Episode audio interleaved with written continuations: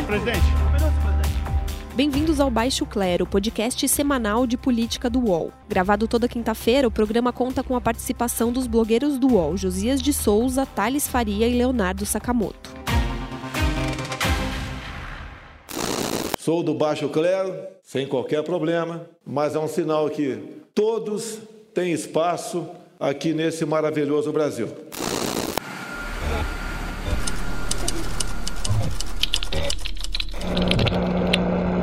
Senhoras e senhores, apresento aos senhores um novo Brasil.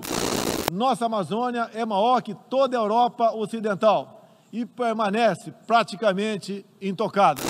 Os ataques sensacionalistas que sofremos por grande parte da mídia internacional devido aos focos de incêndio na Amazônia despertaram nosso sentimento patriótico.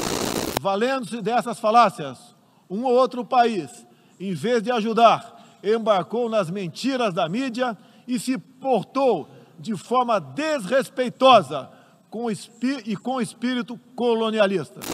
Meu país esteve muito próximo do socialismo. A ideologia se instalou no terreno da cultura, da educação e da mídia, dominando meios de comunicação, universidades e escolas. Olá pessoal, olá amigos e amigas. Aqui começa mais um Baixo Clero, podcast de política do UOL. Uh, eu estou falando aqui de São Paulo, Leonardo Sakamoto de São Paulo e de Brasília estão falando Josias de Souza. Josias, tudo bem? Tudo bem, tudo tranquilo, vamos em frente. E Thales Faria. Thales, tá por aí? Opa, tudo tranquilo, Sakamoto, tudo bem, Josias? Tudo bem. Olha, aqui tipo uma tarde fria em São Paulo, friaca, né?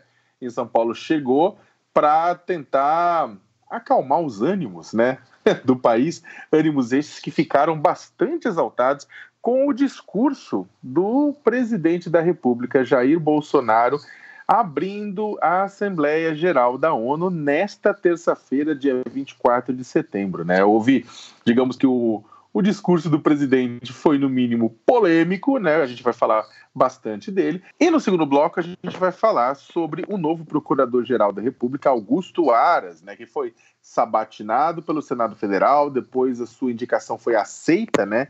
Pela grande maioria dos senadores e depois é, assinada pelo presidente da República. Também vamos discutir o que, que isso significa, né? O que, que significa essa, esse procurador que geral que não foi, que não saiu da lista tríplice, né, escolhida pela Associação Nacional dos Procuradores da República, como era de praxe.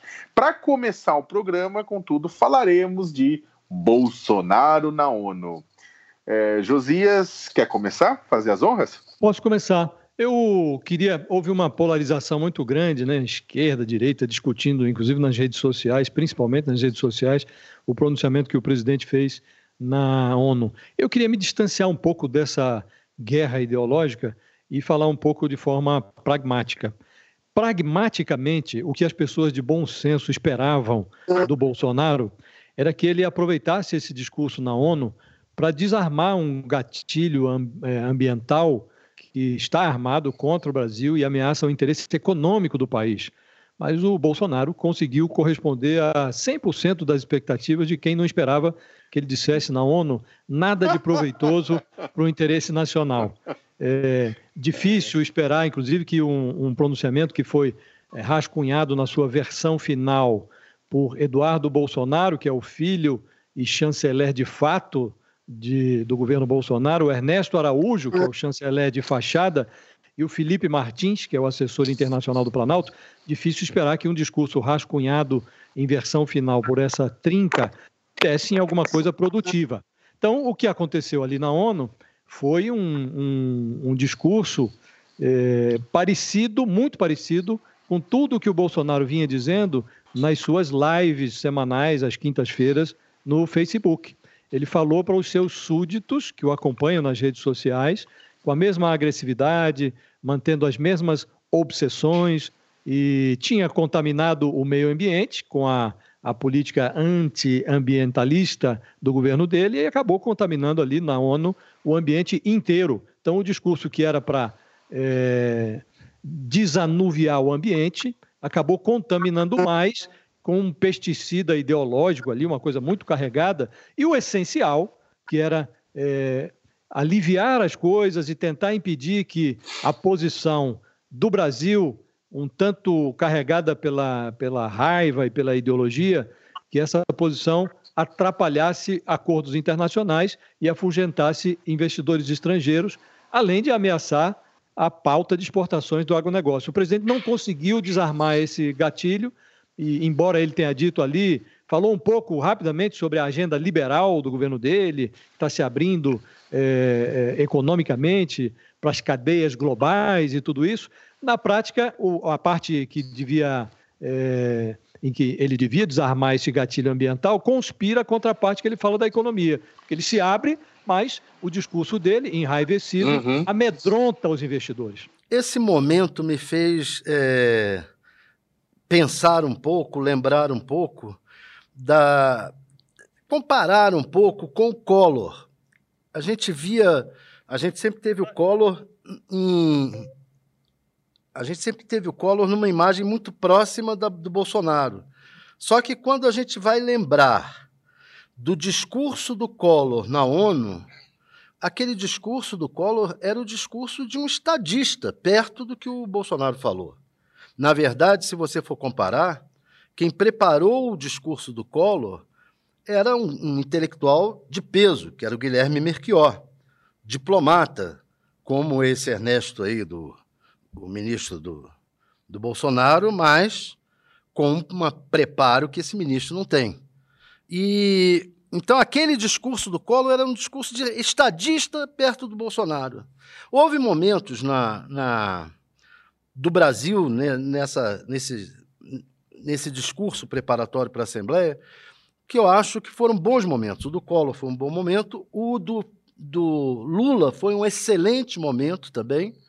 É, o da Dilma não foi tão bom, eu acho, e o Sarney também não teve bons momentos lá na, na, na Assembleia Geral da ONU. O, que eu, o medo que eu tenho com um discurso raivoso e, e atacando outros países é que o Brasil é, assumiu esse papel de abrir a Assembleia Geral da ONU porque ele tem tinha, sempre teve, historicamente teve, um discurso pacifista e distante de todos os, todas as guerras, todos os, as, uh, os embates. Agora não. A gente usa a Assembleia Geral da ONU, pelo menos o Bolsonaro usou a Assembleia Geral da ONU, para bater em outros países. Eu não sei, eu temo que isso, a se repetir, a gente acabe perdendo a vez de abrir a Assembleia Geral da ONU. Foi uma. Foi uma acho que eu, eu conversei com vários diplomatas, tanto da. É, bem, vários diplomatas que estavam lá no momento na, na, na Assembleia Geral. Eu tenho, uma, tenho vários deles como fontes, e aí eu conversei, e é claro que acho que isso foi a mesma coisa que outros colegas que também cobrem a questão internacional e que também conversaram com os diplomatas de vários países, que não só a percepção foi de oportunidade perdida, mas havia uma certa perplexidade com relação ao que o Josias falou no começo, com relação a, a, ao fato do presidente brasileiro estar tá queimando dinheiro, né? Porque, em última instância, vamos ser sinceros, é o que importa na, nas relações internacionais. Lá, com relação à abertura da Assembleia Geral, é uma questão, é o cartão de visita do país e o cartão de visita serve para você fazer negócio. Então, a havia uma havia uma, uma percepção coletiva de que olha, o Brasil está rasgando dinheiro em público, na verdade. E rasgando dinheiro de uma forma esquisita, porque, por exemplo, os governos brasileiros eles não ficam falando, elogiando Israel, por mais que tenha relação com Israel, porque tem um monte de, de país árabe que ia ficar insatisfeito. Então, o Brasil faz uma, uma deferência a Israel, depois dá um, tenta dar um afago dizendo que vai visitar país árabe, o que isso aí não significa nada. Depois ele critica a, a ditadura de, da, de Cuba e da Venezuela, mas depois elogia a, a, o, regime o regime autoritário da Arábia Saudita. Né? Você tem várias contradições no discurso, que contradições que foram sentidas pelo, pelo por quem estava no plenário. Né? A França, que tomou uma, uma cutucada do Brasil bem dura, apesar de não citar o nome do presidente francês, é, aquilo se estende a toda a União Europeia, né? É, aquilo que foi colocado. E é, é interessante porque antes, o discurso final só tomou forma, o discurso final é, só tomou forma é, pelas mãos do, do, do, Eduardo Bolsonaro, do Felipe Martins, do Ernesto, depois de um jantar com o Steve Bannon também, que eles tiveram um jantar com o Steve Bannon, né, o Felipe e o Eduardo, que o Bannon foi estrategista da campanha Donald Trump à presidência é, e é uma das lideranças do movimento ultraconservador internacional. Então, você vai ter na, no discurso do Bolsonaro o DNA do Bannon também, está claro isso, né? O problema é que o que, que o Brasil sai ganhando com isso? A família Bolsonaro a gente sabe, mas e o Brasil? Nada. É, tem uma é. outra coisa também que o, o Thales estava mencionando, discursos anteriores, que esses discursos anteriores normalmente o Brasil falava ali e as pessoas não prestavam muita atenção, né? Na verdade, o Brasil é um asterisco ali naquela encenação que virou a abertura da ONU. O Brasil só tem alguma relevância porque o plenário está cheio, porque o segundo a falar é sempre o presidente dos Estados Unidos e as pessoas estão aguardando para ver o que o, o, o inquilino da Casa Branca vai dizer. Dessa vez, diferentemente de vezes anteriores, havia um interesse efetivo sobre o que o Bolsonaro ia dizer, porque há esse contencioso ambiental e o mundo está voltado para essa, essa agenda ambiental, inclusive esse, esse, essa Assembleia da ONU tem uma ênfase muito grande na, na área ambiental. Então, era de, de, de, todo desejável que o presidente aproveitasse essa vitrine para resolver esse contencioso. Mas ele não resolveu, ele agravou. E no que diz respeito à, à, à política externa, o Bolsonaro fez ali um passeio de ideias que virou do avesso à política externa do Brasil. E virou do avesso é, não apenas para enfatizar ideias conservadoras dele, mas as ideias que ele apresenta como sendo, em tese, conservadoras, em verdade, elas são atrasadas elas são arcaicas. Então não é, não, não dá para confundir o conservadorismo com o arcaísmo. Então o Brasil não ficou bem nessa foto também. Abstraindo a área ambiental, o presidente levou uma pauta é, de, de política externa que não deixa bem o Brasil, não deixa bem a diplomacia brasileira, que foi sempre muito bem respeitada no exterior. Não, e você foi muito feliz nisso, José, que você, que você acabou de falar, porque a, a, é, é exatamente isso que estava dando a impressão para muita gente do corpo diplomático brasileiro, de uma maneira geral também, de que o, o, Bolsonaro ele estabelece um discurso, ele quer estabelecer um marco, ele mesmo fala, meu discurso foi um marco, e foi, porque ele quer estabelecer uma imagem de um novo Brasil para a comunidade internacional, que, olha, este é o novo Brasil. Só que é um Brasil que passa por cima do Brasil de equilíbrio de diálogo, que era aquilo que mandava das nossas relações internacionais até então, e ele, ele se apresenta como uma novidade do século XIX, de um Brasil no século XIX que foi isolacionista, que, é, que foi, tivesse, tinha um nacionalismo tacanho, que se orgulhava daquele atraso, de uma hostilidade com os vizinhos, de uma subserviência colonial. Ele reclamou do colonialismo, mas é exatamente isso que ele estabeleceu com os Estados Unidos. Nesse uma política de gênero atrasada, né?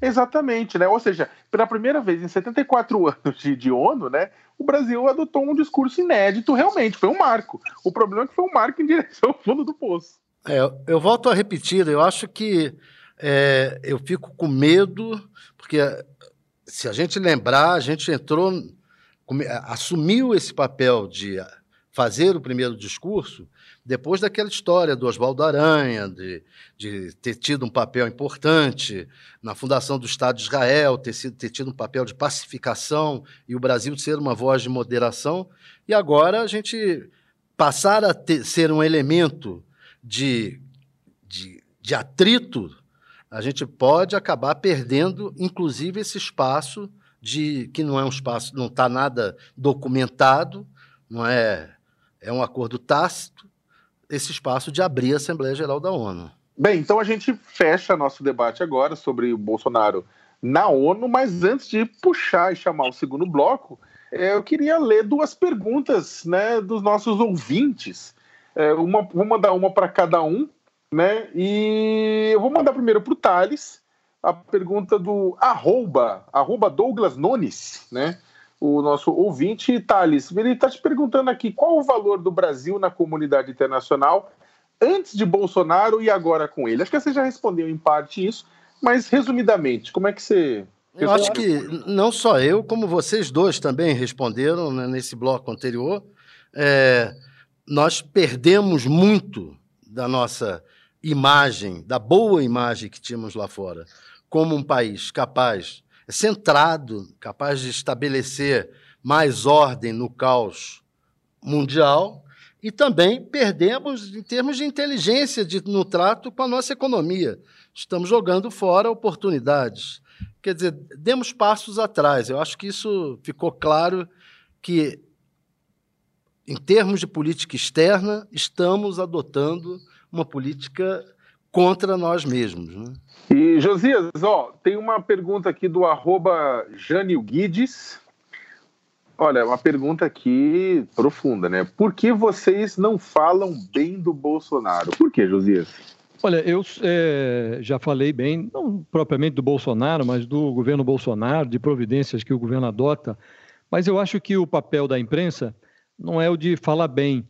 É, as pessoas podem até considerar que a imprensa é um pouco o resultado do meio, da sociedade em que a gente está, afinal de contas, inserido. Mas, às vezes, por força de um indivíduo ou de um pequeno grupo, é, a imprensa acaba se tendo a pretensão, pelo menos, de se elevar acima do meio e é, tentar fazer com que o meio progrida. Acho que está acontecendo um pouco isso agora. O Bolsonaro se elegeu para governar para o país inteiro e ele está governando para um pedaço da sociedade uma tribo dele, a tribo ali das redes sociais. Isso está se refletindo nas pesquisas e tal. Acho que os comentários que a gente faz é, refletem um pouco isso. É uma tentativa de mostrar que o presidente fabrica crises do nada, é, é, desperdiça ou despreza um pedaço da opinião pública, e acho que quando a gente faz observações é sempre no sentido de construir, de tentar elevar o meio que a gente está vivendo e mostrar ao presidente que o país é mais diverso do que esse núcleo para o qual ele está governando. Acho que o sentido é esse, mas não é de depreciar o presidente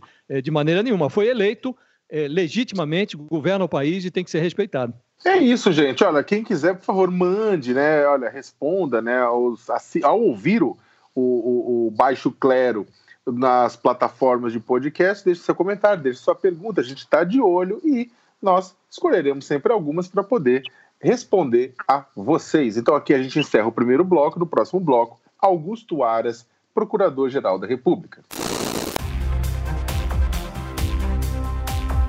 Podcasts do UOL estão disponíveis em todas as plataformas. Você pode ver a lista desses programas em uol.com.br/podcasts. Recebe salário, faz transferência, pagamento, recarga de celular e até empréstimo, tudo sem taxa. PagBank, a sua conta grátis do PagSeguro. Baixe já o app e abra sua conta em 3 minutos. Reafirmo a todos o nosso dever que haverei de cumprir de forma democrática, buscando na Constituição Federal a conduta necessária para que o Brasil encontre o seu caminho Começamos agora o segundo bloco do Baixo Clero. Uh, nessa semana, na última quarta-feira, Augusto Aras ele foi confirmado pelo Senado Federal, havia sido indicado pelo presidente Jair Bolsonaro para o cargo de Procurador-Geral da República. Ele foi confirmado em sabatina na, no, no, Senado Federal, depois confirmado no plenário, né? E por 68 votos a 10 mostra um placar amplo e agora ele assume a Procuradoria-Geral da República. Né? A sua indicação foi. Houve muita polêmica na época, porque o Bolsonaro preferiu pegar um nome de fora da lista tríplice, que até então, desde 2003, era a origem né, de, de onde os procura, de onde os presidentes escolhiam a, o, o próximo procurador-geral da República. A lista tríplice, essa que era oriunda de uma votação entre os membros da Associação Nacional dos Procuradores da República, a NPR. Eu comecei pelo Josias no outro bloco, vou começar agora pelo Thales. Thales, como é que você vê Augusto Aras, como é que você vê essa indicação? Tudo isso que está aí, tá ok? Bem, eu acho que o próprio resultado da votação do Aras mostra que houve um acordão entre o governo e o Congresso. O Bolsonaro escolheu um nome que é a cara do Congresso apenas 10 votos no Senado contra a sua indicação. Todos os outros 71 senadores é, foram favoráveis, são favoráveis e foram favoráveis. Ele é o perfil do Congresso por quê? Porque ele deixou claro que ele tem várias restrições à Lava Jato, como tem os parlamentares. É, fez algumas afirmações que chega a parecer é, estranho que até a esquerda tenha votado nele. Porque ele falou que, que o movimento 64 foi uma revolução com apoio popular. Eu fico pensando na, nos senadores de esquerda do PT que votaram nele. Como é, como é que eles, eh, em outros tempos, eles teriam pulado da, da, das cadeiras, teriam subido em cima da, das mesas. Dessa vez não, votaram a favor. A grande maioria, o PT inteiro votou a favor. Quer dizer, houve um conchavão em torno do Aras na expectativa de que ele venha funcionar quase como um engavetador geral da República. Aquele do Fernando Henrique Cardoso, o Geraldo Brindeiro. Vamos ver. O que, que vocês acham? O que, que você acha, José? Eu acho que o, o Augusto Aras foi aprovado ali por larguíssima margem no Senado. É, ele tem dois desafios agora na largada. O primeiro é compor uma equipe capaz de domar ali a corporação que ainda está incomodada com a forma como ele ascendeu ao cargo, né? É, fora da lista tríplice, uma escolha pessoal do Bolsonaro. Em segundo lugar, ele vai ter que demonstrar que na, ali na atuação cotidiana que tem alguma independência em relação ao governo e aos políticos com os quais ele teve que se entender para prevalecer nessa disputa pelo cargo. Ele foi é, escolhido pelo Bolsonaro, mas, curiosamente, elogiado por petistas e gente como o Renan Calheiros, o multi-investigado Renan Calheiros. O Renan é freguês de caderneta da Lava Jato e lá no Senado ele convive com o Flávio Bolsonaro, que é um investigado do Ministério Público do Rio de Janeiro por suspeita de peculato e lavagem de dinheiro. Interessa a Renan, um campeão de arcaísmo na política brasileira, e também é o primogênito de um presidente que, hipoteticamente, se diz preocupado com a moralização. Interessa a esses dois personagens aplicar um sedativo nesse aparato fiscalizatório do Estado. E o Augusto Aras parece, pelo que diz, disposto a corresponder a essa expectativa. Me fez lembrar um pouco o jovem Tancredi, um personagem do romance Leopardo, né, na sua célebre frase em que ele dizia que se queremos que tudo fique como está, é preciso que é, tudo mude.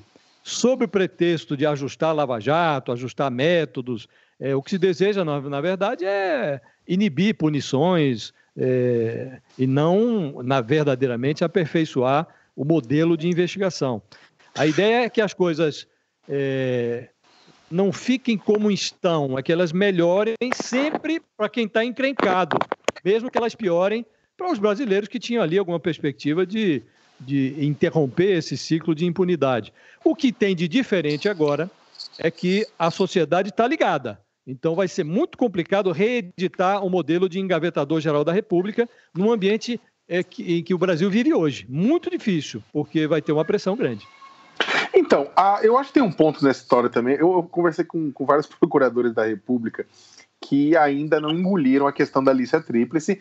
É, por um lado, é claro que pode se discutir a questão do corporativismo, por outro lado, tem uma questão que preocupa muita gente dentro da PGR, subprocuradores gerais, que é a Ciaras é, vai ser um nome para pacificar a, a própria corporação. Você tem dentro do Ministério Público Federal diversos, diversos posicionamentos, questões, é, é, posicionamentos contraditórios, inclusive sobre a Lava Jato, inclusive sobre temas ambientais, direitos humanos, entre outros pontos. Cada, por conta da Constituição, cada procurador da República ele tem independência institucional, ou seja, é um Ministério Público Federal em si, né, com independência. Uh, discute-se, na verdade, qual que, é o, qual que é a capacidade de Aras, que já começou com essas faíscas né, dentro desse ambiente mais tumultuado, qual que é a capacidade dele de, é, digamos, não amansar a palavra, mas é aparar estas, fazer pontes entre lados diferentes, de forma que a própria, as disputas internas do IPF não transbordem para fora da sociedade e não acabem atrapalhando. Né? O IPF tem uma função fundamental de defender e de falar em nome da população, então saber se ele vai ter tempo e estrutura para falar em nome da população ou vai acabar ficando em brigas e guerras internas. Acho que a outra coisa também que é importante nesse processo todo é saber uh, qual que vai ser a, in a, independência dele, porque que o, acho que vocês expuseram de forma ótima que, é, é claro, tem interesses lá dentro do Congresso Nacional, no Senado, na Câmara, interesses de engavetar, interesses de, de, de, de, fazer com que as coisas não, não andem. Por outro lado, também tem uma pauta do bolsonarismo raiz, né, que muita gente tem medo, na verdade, que o Aras acabe é, encampando, né? Tem questões ambientais, questões de direitos humanos, questões de, de, direitos de minorias que são historicamente atacadas no país, que a Procuradoria-Geral da, da República, que a Procuradoria Federal do Direito do Cidadão tem um papel importantíssimo no resguardo desses direitos, né? E a pergunta é se é, a Aras vai é, atuar na, na defesa desses direitos ou vai se justificar atrás de discussões como não, isso aqui não é uma questão minha, isso aqui é do Congresso, não, isso aqui eu não vou tocar, é, não sei o que lá, porque historicamente a PGR tem uma função proativa para evitar que essas comunidades, que essas populações é, se estrepem, né? Então. Nessa, nessa questão aí das minorias, eu acho que foi um momento. O um momento mais desastrado do Aras foi quando ele disse que assinou sem ler a carta que defende a cura Exato. gay e a família hétero. Quer dizer, ele vai ser o Procurador-Geral da República que assinou é, tópicos de uma carta da Associação Nacional dos Juristas Evangélicos né, sem ler.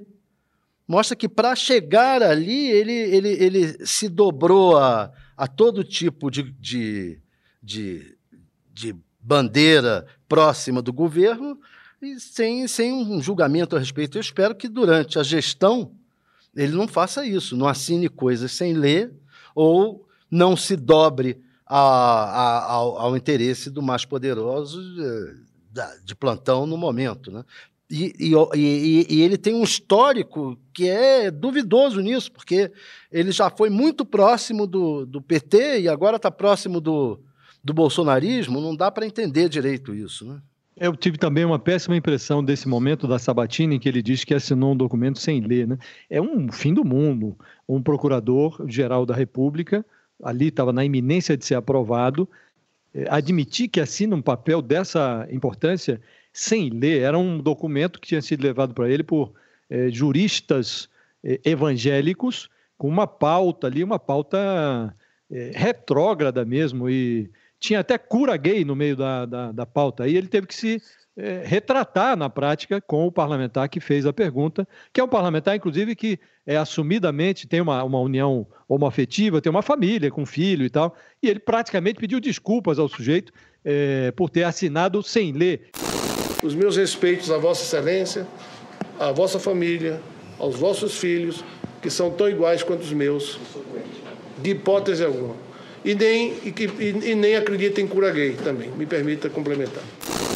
Difícil imaginar que ele tenha assinado sem ler, mas acho que nessa parte de direitos humanos, na parte ambiental, ele terá dificuldade para impor é, eventuais acordos que tenha assumido, porque os procuradores que atuam nessa área, com independência funcional, costumam ser é, ciosos da, dos seus é, compromissos funcionais e não creio que vão se sujeitar à vontade do procurador-geral. O que é mais preocupante, a meu ver, é no que diz respeito aos processos criminais, porque aí o procurador-geral tem um papel efetivo, cabe a ele encaminhar processos contra detentores de mandato ao Supremo Tribunal Federal. Aí é, é, com ele mesmo, passa pela mesa dele, e aí é que está a chave, acho eu. E a coreografia, depois da aprovação do nome do do procurador, do Augusto Aras, não foi boa. Porque a primeira coisa que ele fez depois que teve o nome aprovado no Senado foi fazer uma visita ao Bolsonaro. Não precisava mais. Já está, imbu, já está é, imbuído do cargo, já está com,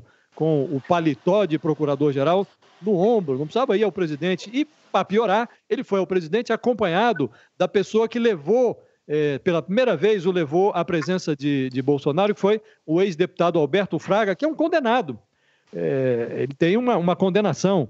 Então pode, vai recorrer e tal, mas é condenado. Então a coreografia não fica bem. E aí toma posse no Palácio do Planalto, tendo um auditório portentoso na Procuradoria-Geral da República, não fica bem. Então ele vai ter que se provar independente no cotidiano. Eu temo que não fique só nas questões criminais, porque, no fundo, é, a gente sabe como é o Brasil, todas as questões acaba vindo um advogado e, e dizendo que há uma questão constitucional por trás e, os, e, e as questões vão parar no Supremo. E indo parar no Supremo, de uma forma ou de outra, o procurador-geral vai ter que dar o seu parecer é, vem da procuradoria uma condenação, uma, uma, uma, argumentação contra algum tema, em relação a algum tema é, de minoria ou de ambiente, ambientalismo, etc., e o Augusto Aras vai pode dar um parecer contrário ao que os seus subordinados fizeram, porque já está em outra instância. Então eu acho que. É, ele vai ele convulsionar vai, a procuradoria, né? Vai convulsionar, vai, vai ser um problema, né? É, vai ter que ver, na verdade, se ele, no final das contas, é, vai, assinaria sem ler uma denúncia criminal contra o presidente da República para é, destinar ao STF. Desconfio que o posso estar enganado, mas desconfio que o presidente Bolsonaro pode estar tranquilo nos próximos, pelo menos, dois anos, né? Mas, né, a ver, né? Depois de eleito, agora vamos ver se ele vai exercer a independência funcional dele ou se a PGR se torna um puxadinho da presidência da República. Gente, quer acrescentar alguma coisa? Acho que é isso. É, no mais, é agradecer aí a atenção do, das pessoas que nos ouvem. E da minha parte é isso. É, me despeço até o, o, o próximo programa na, na semana que vem. E obrigado a quem nos prestigia com a sua audiência. Muito obrigado. Também me despeço de vocês. Um grande abraço. Um grande abraço, Sakamoto. Um grande abraço, Josias. E agradeço, abraço, abraço. agradeço aos ouvintes pela paciência. Gente, obrigado a todos e todas. Ficamos com mais um Baixo Clero. Obrigado, Josias. Obrigado, Thales. Até a semana que vem. Chega ao fim esse episódio do Baixo Clero. Lembrando que você também pode conferir as melhores análises sobre o cenário político atual nos blogs dos nossos comentaristas no portal UOL. Baixo Clero tem pauta e edição de Maurício Duarte, edição de áudio de Amer Menegassi e coordenação de Diogo Pinheiro. Está encerrada a sessão!